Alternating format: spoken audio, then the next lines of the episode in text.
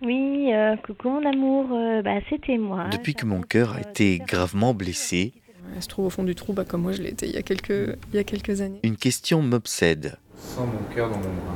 Quel rapport y a-t-il entre ce qui pompe notre sang et le mal d'amour Oui, parce qu'on le comprime un peu. que l'on associe à cet organe J'aurais adoré en fait euh, avoir quelqu'un euh, euh, il y a 5 ans euh, pour me dire non, non, n'envoie pas ce message.